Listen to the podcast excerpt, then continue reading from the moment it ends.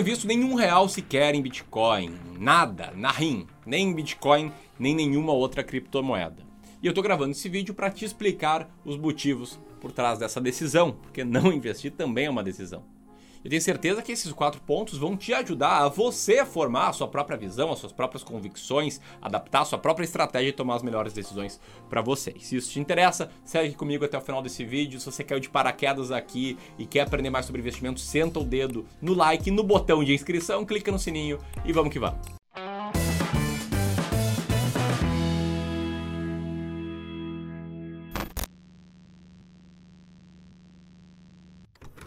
Bom, vamos lá. Antes de mais nada, alguns esclarecimentos importantes, tá? O primeiro, isso aqui não é um ataque ou falando mal em quem investe em Bitcoin, nem falando mal, inclusive do Bitcoin em si.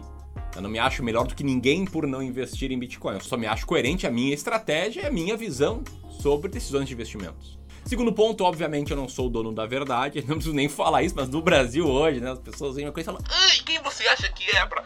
Não sou o dono da verdade.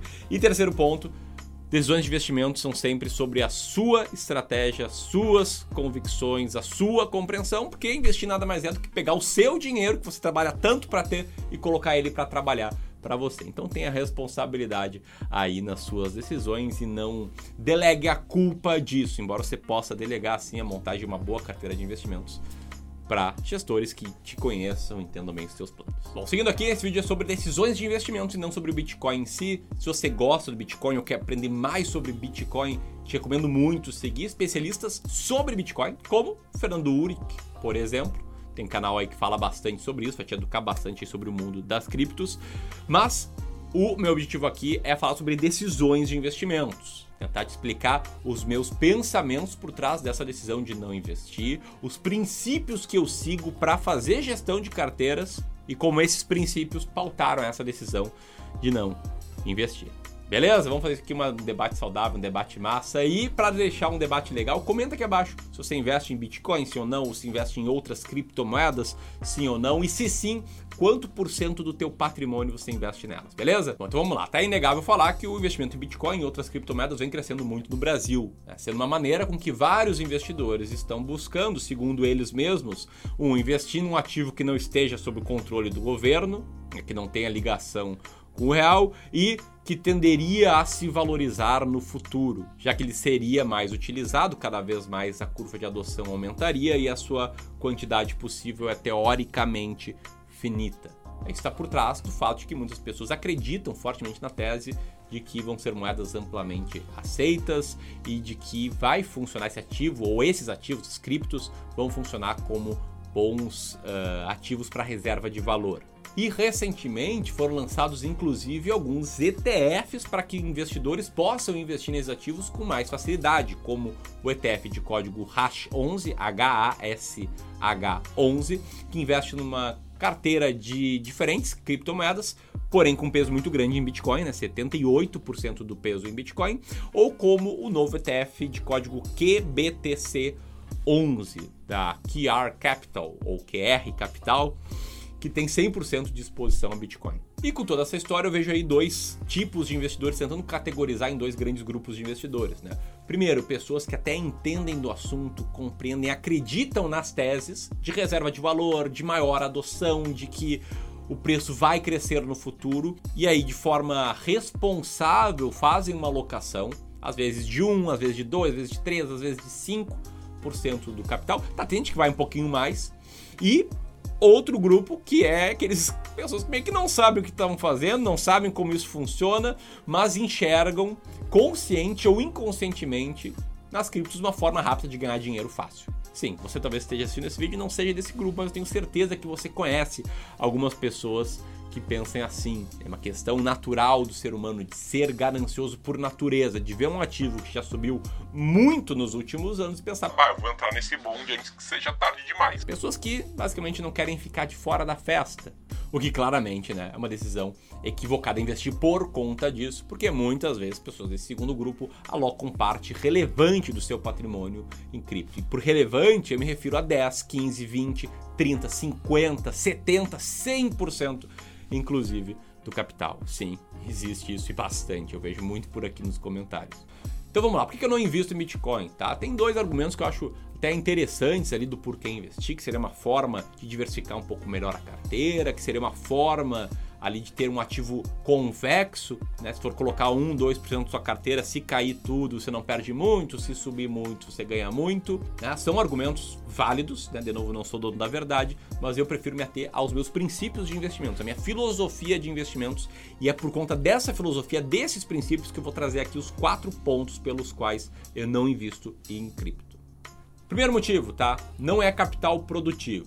Isso aqui não é birra com Bitcoin, é o mesmo motivo pelo qual eu não invisto em commodities, eu não invisto em ouro, eu não invisto em dólar, em euro, moeda. Eu basicamente não invisto em nada que não produza valor, que não gere caixa, em, em coisas cujo valor estaria atrelado apenas à lei da oferta e demanda e numa expectativa de que as pessoas vão querer pagar mais pelo simples fato de ser escasso ou de ser mais utilizado. Eu me sinto muito mais confortável e à vontade investindo em coisas produtivas, em ativos produtivos. Exemplo, ações. Sempre que eu compro uma ação, eu estou comprando uma participação de uma empresa cujo objetivo é prestar serviços, vender produtos, gerar valor para a sociedade e né, lucrar com isso. Ou outro exemplo, fundos imobiliários. Por trás de um fundo imobiliário de tijolo, por exemplo, tem imóveis que são explorados, cedem espaço para outras empresas que pagam por isso, enfim, é uma máquina de geração de fluxo de caixa. E assim, modéstia à parte, nessa percepção minha, os dados estão do meu lado. Te liga só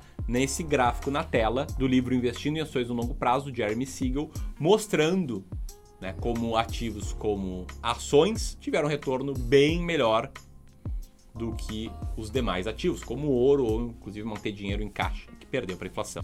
O segundo motivo é que eles não têm track record. E quando eu falo que não tem track record, eu estou falando como alocador de ativos, como gestor de carteira. O grande objetivo aqui é para cada cliente meu, da minha gestora de investimentos, é montar uma carteira de longo prazo que, respeitando, é claro, tolerância ao risco, expectativa de retorno de cada cliente meu, tem uma boa composição de ativos. Uma boa composição sejam ativos com track record vencedor de longo prazo e que sejam descorrelacionados ou tenham uma correlação nula entre si. Que é um termo mais estatístico, eu não vou entrar aqui muito, muito em detalhes, mas o fato é, o Bitcoin ele tem de fato uma descorrelação, mas o track record é muito, muito, muito recente. Tem aquela história do cara que comprou uma pizza 10 anos atrás com Bitcoin, mas vamos lá, ele passou a ser amplamente negociado aí em questão dos últimos 5, 6 anos. Falta muito para ser testado pelo teste do tempo. Eu sei que isso ofende muitas pessoas, mas sim, pode ser uma bolha. E aí, aqui no Clube do Valor, a gente estuda dados históricos de todas as classes de ativos no qual a gente investe, justamente para garantir que a gente vai colocar na carteira dos nossos clientes, da minha carteira, na carteira dos meus sócios, ativos que tenham um bom track record e que tenham uma boa correlação entre si. Por isso que eu sempre consigo te mostrar como a minha carteira de ações teria performado nas últimas décadas, ou como ainda nossa carteira de fundos imobiliários, nossa estratégia de fundos imobiliários teria performado nas últimas décadas. Que a gente analisa extensivamente track records mais longos. Dito isso, vamos para o terceiro ponto, que é que não tem como fazer valuation, não tem como fazer uma estimativa de valor, não tem como saber se Bitcoin está barato, se está caro, a não ser indo 100% para análise qualitativa, para o eu acho que vai ser mais adotado, para o que eu acho que não vai ser e que pode ser uma bolha. Enfim, não tem como sair desse mundo de achismos. Né? Não é como uma empresa que tem uh, o seu valor patrimonial, que tem a sua dívida, que tem uh, o demonstrativo de resultado, daí tu tira o EBITDA, tu compara o EBITDA com a dívida, tu compara o EBIT com o Enterprise Value, não tem nada disso. É, o Bitcoin. Está numa classe de ativos chamado investimentos alternativos, e investimentos alternativos como Bitcoin ou como o vinho, por exemplo, que tem superado o mercado de ações nos últimos anos, não tem essa facilidade de acessar o real valor. Né? Por que, que os vinhos se valorizaram? Eles vão continuar se valorizando mais que as ações? Eles valorizaram porque há demanda, uma lei de oferta e de demanda. Não tem como saber se está barato, se está caro, se a demanda vai aumentar, vai diminuir. Tu acaba indo muito para a esfera de análise qualitativa. No Bitcoin, por exemplo, Bitcoin atualmente tem usos extremamente limitados. Nenhuma criptomoeda é amplamente utilizada como moeda, que é seu principal objetivo. Eu até vou falar sobre isso em breve, mas não consegue ser utilizado como reserva de valor também. Então, atualmente, o preço do Bitcoin sobe porque há outras pessoas dispostas a pagar preços progressivamente mais altos. Simples assim. Não dá para prever até quando elas vão estar dispostas a pagar por expectativas futuras. Eu quero repetir aqui, deixar bem claro, tá? Meu intuito aqui não é falar mal do Bitcoin, sim mostrar uma opinião embasada em princípios por trás de tomadas de decisões de investimentos. se eu conseguir te fazer pensar um pouco fora da caixa, confrontar as tuas crenças com outras, enfim, já vou ter cumprido o meu papel aqui. E que fique bem claro, né, antes de eu trazer aqui o quarto motivo, se você vê muito valor, faz total sentido, nunca se esqueça da parte da diversificação, tá? Coloca ali no máximo dos máximos, na minha opinião, 3% da tua carteira em Bitcoin, sem ir fazendo rebalanceamento, né, comprando mais se for caindo no futuro, para limitar de fato as perdas a 3% se a coisa não der certo, se as teses não estiverem, não forem confirmadas aí com o teste do tempo, beleza? E aí o meu quarto motivo aqui pro, pelo qual não investi em Bitcoin tem muito a ver com a tese do Bitcoin, das criptomoedas em si, que é que não serve como reserva de valor. E aí você pode pensar, como assim, Ramiro? É claro que serve, cara. Isso aí tá longe do governo, é bom pra crise, não sei o que e tal. Vamos lá, vamos ser bem franco, não, não serve. Hoje não serve. Eu até recentemente fiz um vídeo reagindo às previsões do Robert Kiyosaki em que, em que eu discordei justamente desse ponto, que ele acha que é uma reserva de valor. Eu não vejo, eu vejo muito distante de ser uma reserva de valor. É muito menos reserva de emergência, que as pessoas acabam às vezes confundindo reserva de valor com reserva de emergência. Muito, muito menos. Aí por que não pode ser reserva de valor? Porque é muito, mas muito volátil. É volátil ao ponto de que o simples fato de uma pessoa influente, o Elon Musk, colocar na bio do seu Twitter hashtag Bitcoin, fazer com que a moeda suba 17%. É volátil ao ponto de semanas depois essa mesma pessoa falar: não, não vou aceitar pagamento Bitcoin, fazer a moeda despencar 53%. E não importa os motivos, o fato da volatilidade em si refuta a tese de que seria uma boa reserva de valor. Que reserva de valor é essa? Que pode cair 50% assim, que pode subir 20% assim? Qual a garantia, qual a segurança você vai ter em manter valor por conta disso? Enfim, né, me desculpa aqui ao ponto, a franqueza, isso aqui não é reserva de valor nem aqui nem na China, assim como ações, fundos imobiliários, etc., são ativos de longo prazo, voláteis, que sim podem cair, podem despencar aí no curto prazo. E, na minha opinião, enquanto o Bitcoin não tiver uma menor volatilidade, maior liquidez, mais estabilidade, ele não pode ser tratado como reserva de valor. Beleza? Esses são os meus pontos. Se você quiser me acompanhar mais, vá lá no Instagram, Ramiro Gomes Ferreira. E se você não se inscreveu ainda, se inscreve aqui no canal.